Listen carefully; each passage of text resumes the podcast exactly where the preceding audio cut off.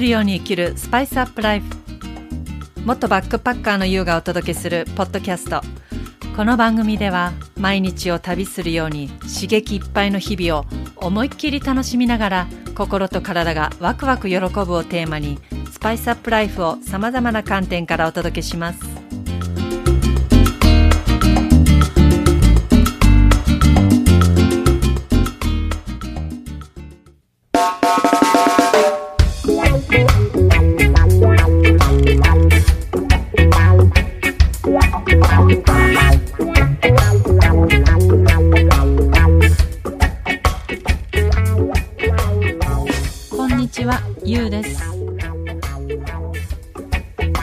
11月の10日金曜日です。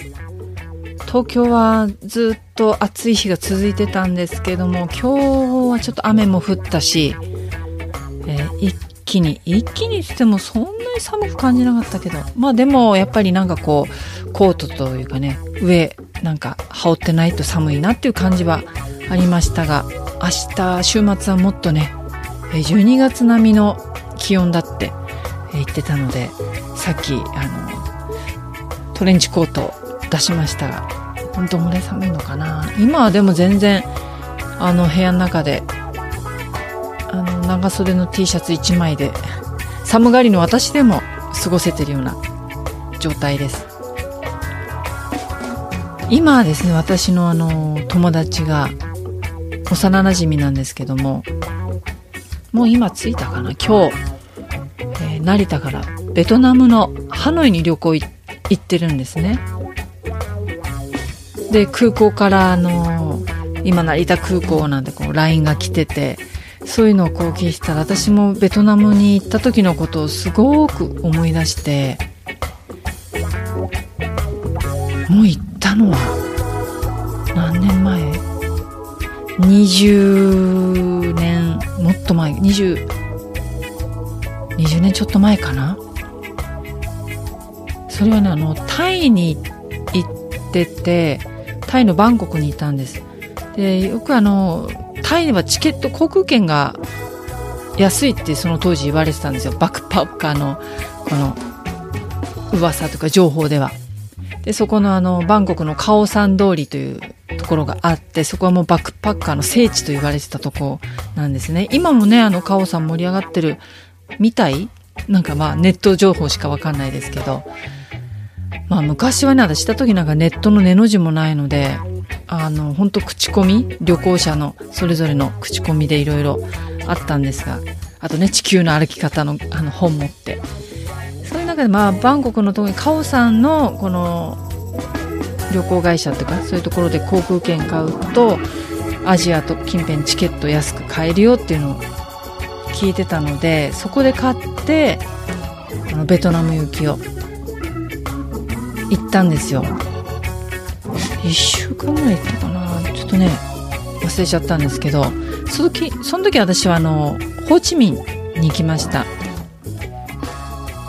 まあ旅行者まあまあいるけどきっと今の方がすごく多いんじゃないかなっていう感じ。まだまだ、えー今多分かなり発展してるだろうしなんかおしゃれなカフェとかありそうな感じもしますがその当時はそんなにまあうんおしゃれって感じはそんななかったかな。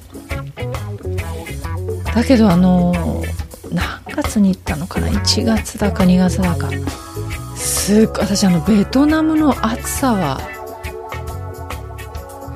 人生の中で、えー3本の指に入るぐらい。いやもしかしたら一番かもしれないものすごい暑さの印象。あのなんだろう。リゾートのこう暑さじゃないんですね。ビーチ沿いの暑さ。日差しが強い暑さとかじゃないんですよ。日差しがどうこうじゃなくてもう湿度。ムシムシムシムシしてもずっと常に汗かいてる感じで。なんか内陸的な暑さっていうのかないの。ああ暑かったなと思って。で雨季だったしちょっとこう結構雨も降るから。だけどもこのタイはやっぱりあの酸っぱい甘い辛いっていうタイ料理。そういう感じで苦手な人もあったりしますね。パクチーがどうのこうのでベトナム料理っていうのはやっぱそういう辛さっていうのはそんなに別にないし日本人の口にすごく合うなと思いました、まあ、私もちろんタイ料理も大好きなんだけども。もうなんか本当に1食100円とか150円ぐらいでその当時はあの満腹になるまで食べれたしでビール暑いからもう飲みたいんだけどほら冷蔵庫があるところが当時はお店とかもそんなにないのであのビールにもこう氷入れてジョッキジョッキに氷入れてそこにビール注ぐんですよね。でベトナムビールといえばバーバーバーっていうあの333って書いてある、えー、ビールだったんですけどあの時は全然もう私もアジアばっかり言ってたから氷だろうが何だろうが 全然、えー、本当はね氷も気をつけろってお腹壊すからって当時とか言われてたけども私はそれあのお腹壊したことないのでもう平気で氷入りのはガンガン飲んでました。まあさすがにちょっとねインドはしなかったですけど他のアジアはもう飲んでたんです。もうその氷入りのビールだから何水みたいな感じで飲んではまた汗吹き出すみたいな感じだったんですよね。まあそんなこともすごくこの友達がバリあバリじゃないあのベトナム行ってるっていうことで思い出してきて。でもきっとかなりかなり変わってるんだろうなと思うからまた行きたいななんてちょっとこう思いました。今度はホーチミンではなくてハノイ。なんかこうベトナム行った方のインスタグラムとか見てると本当なんか全然違ってきたしまさにインスタ映えするようなお店とかあっていやーすごいなーと思ってこんなにやっぱむしろ発展途上だったからこそ変化がすごいですよね。まあインドもすごいと思うんだけど今言ったら。まあでもベトナムの人結構こう恥ずかしがり屋であのー、すごくでもなんかいつもニコニコ微笑んでる感じですごく人懐っこさもあるけど恥ずかしいみたいな感じがすごく印象深かった。ベトナム何でしたっけ？なんかビーチも人気でしたよね。今何つったかな？よくたまにあのあの新聞の下の旅行ツアーのなんかこう広告とかで見るんですけど。ダナン？あれ？ダナンだっけ？ねあそこもね良さそうですよね。なんかダナンじゃなかったかな？ダナンですねダナン。すごいですね。人気ですね。ベトナムまでは日本から6時間ちょっとって言ったかな？なんか私はそのタイタイから行ったからすぐだったんですけどもね。ベトナムエアだったかな？すっかり忘れてる。なんかもっとこうあの時、あれだからね、映るんですの時代なんでね、カメラ。どっかにフィルムあると思うんだけども、写真もあると思うんですけど、やっぱ今みたいにこう、スマホで持ってパチパチパチって感じじゃないから、手軽に撮れる感じじゃないから、そんなにこまめに撮ってないんですよね。でもね、どっかに撮ってる。揚げ、春巻きが美味しかったななんて。あの食べ物の印象ってすごく覚えてますよねやっぱりねアジアまた行きたいなーって思いますまあこんなんでちょっとねベトナムのことを思い出したので、えー、ちょっとお話ししてみましたが本編入ります。今日の本お話はですねうーんまあ、毎春ですね。瞬間のことですね。毎春を生きるっていうことについて話しようかなと思います。やっぱりこのだんだんだんだんね私も本当自分で思うんですけどなんだろう。つい先を見据えてしまうというか先々を考えて準備しちゃうとか逆に先を考えすぎて勝手に不安になったり勝手に心配になったりしてしまうことがすごくもともとある方なんですよね。しあの心配性。でもそれが一段とこうやっぱふと油断すると増してるなっていうことがあるんですね。でもそこをやっぱ意識的にこう今今今毎春にこう意識を持っていくんですけどもやっぱりこの瞬間今っていうところにフォーカスしていくことって自分の意識と自分の本質っていうのをすごく観察するチャンスなんですよね。でも私たちはなんとなくそのさっき言ったように先を心配してしまったりする。先を心配してるっていうことは今を生きてないんですよ。先のまだありもしない世界に身を置いちゃってるってことなんですね。もう心ここにあらずみたいな感じになってる。やっぱそれってすごくもったいないことだなって思うんですよね。じゃあ瞬間を生きるってどういうことか。っていうともうその瞬間自分が本当にうわ楽しい。ワクワクするって思うことを選んでいくってことですよね。実はそれを選んでいくことで自分を生きていることになって自分の人生を生き抜いていることになる。本当にそう思います。でも例えばやっぱりそういう自分の中でエネルギーがない時ってありますね。元気がない時体調悪い時。なんとなくストレス抱えてる時。もちろんこうダウンしてる時って誰にもあるから。そんな時にねこうワクワクなんてワクワクを考えられないってこともある。でもそこにちょっと意識を少し高めてその気力があろうがなかろうがとにかく行動してみることなんですよ。その行動っていうのは自分がちょっと気持ちが心地よく心地よくなる方楽しいと思える方を選んでそれを選択して行動する。だって行動しないと変わらないから。そうやって体を動かしていくと現実が変わっていく。そうすると世界が広がり未来が広がっていくんです。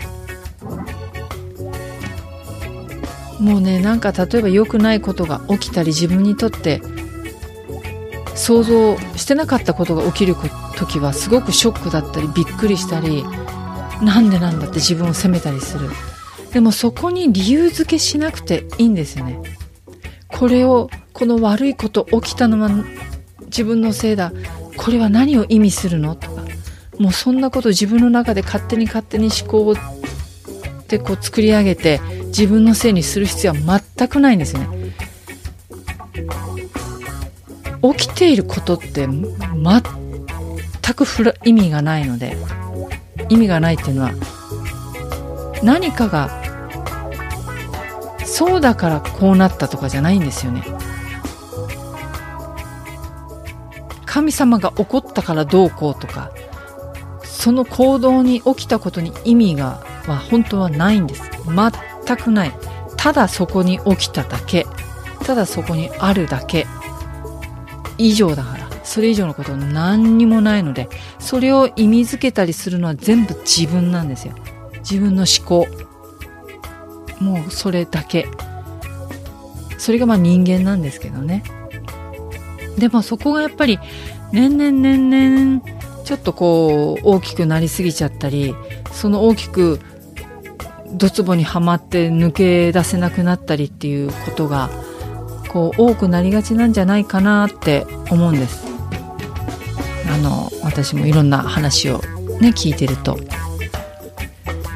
だからこそだからこそすごくその意識を変えていく練習トレーニングっていうのはしていかないともう年々年々私たちの思考が無意識に無意識にはまっていくから抜け出せなくなるから今を生きなくなってくるんですよね。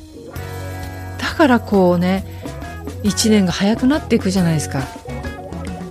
なぜか年重ねるほどに。今を充実して生きてたらそんなにねあっという間に過ぎないんですよ時間って。時間とかかんかんもうそういう感覚さえ超えちゃいますよね。子供の時ってそうだったじゃないですか。夢中になって今遊んで夢中になって楽しいことしてもうそこに時間なんかも関係なくわーって遊んでた。やっぱその感覚って大事だと思うんですよね。でもそれがやっぱ大人になってくると確かに責任があったり何かしなくてはいけないことがあるからいやいやもう何時に帰って何々しなきゃこれ何時までに終わらせてあれしなきゃって。まあそういうことがあるから社会が動いていくわけだけどもでもそればっかりじゃなくてやっぱ時には自分の今を生きる毎春を生きる楽しみ方？過ごし方っていうのをしてみてもいいと思います。というかもうこれは絶対おすすめです。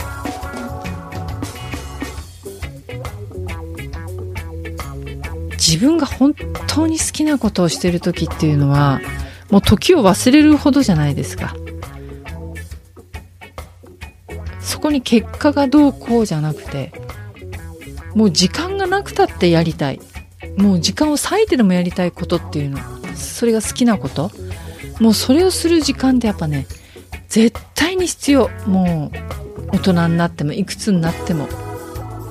でも自分の好きなことがする時間がなくなってくるからもうそれ自体がもう分かんなくなってきてるんですよね。でも絶対に自分が夢中になれること本当に大好きなことってあるからそこにやっぱね日々もうできれば毎日5分でも10分でも携わってほしい。それが難しければ1週間に1回いややっぱもっとやってほしいなと思うんですけども。まあ私だったらねいつも言うけども時を忘れるほどにそこにお金がかかろうがどうだろうが関係ないんですよ。もう大好きだから。大好きっていうかもうなんだろう自分のもう生き方なのでこれが旅が。だからそこに頑張るとか一生懸命とか何にもないんですよね。辛いもないし。ただもう楽しくてワクワクするしかないので旅を計画する準備するいろいろ調べる。もうその段階からもうワクワクしかない。そこに旅に向かうね駅に向かう空港に向かうとか。もうそんなの考えただけで心が躍る。でも皆さんの中にも必ず必ずあるからやりたいこと好きなこと。それをしていくと本当に今を生きてるんですね。毎春を生きてる。いいですもうい今今今の1秒ごとの毎春を生きる。何か迷ったら何か戸惑ったら気分が落ち込んだら今ちょっとほわっとすることなんだろう。今私何がしたいかな。って自分に問いかけて。でそれをやる。実行する。もうそれでいいんですよ。それだけで私たちの人生はもう絶対にうまくいく。絶対に。それをしていけば。自分の人生を生きるってここだと思います。誰かのためでもなく誰かに遠慮するのでもなく自分の人生を生きていく。その自分の中の答えだけを大事にしていく。答えもう自分の中にしかないから。それを大事にする。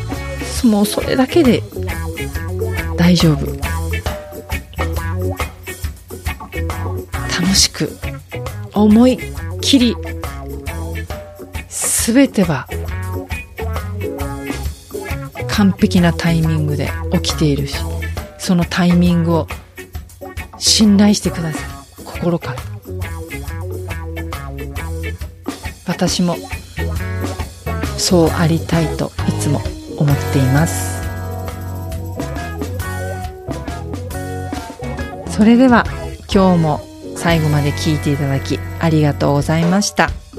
また次回お会いしましょう。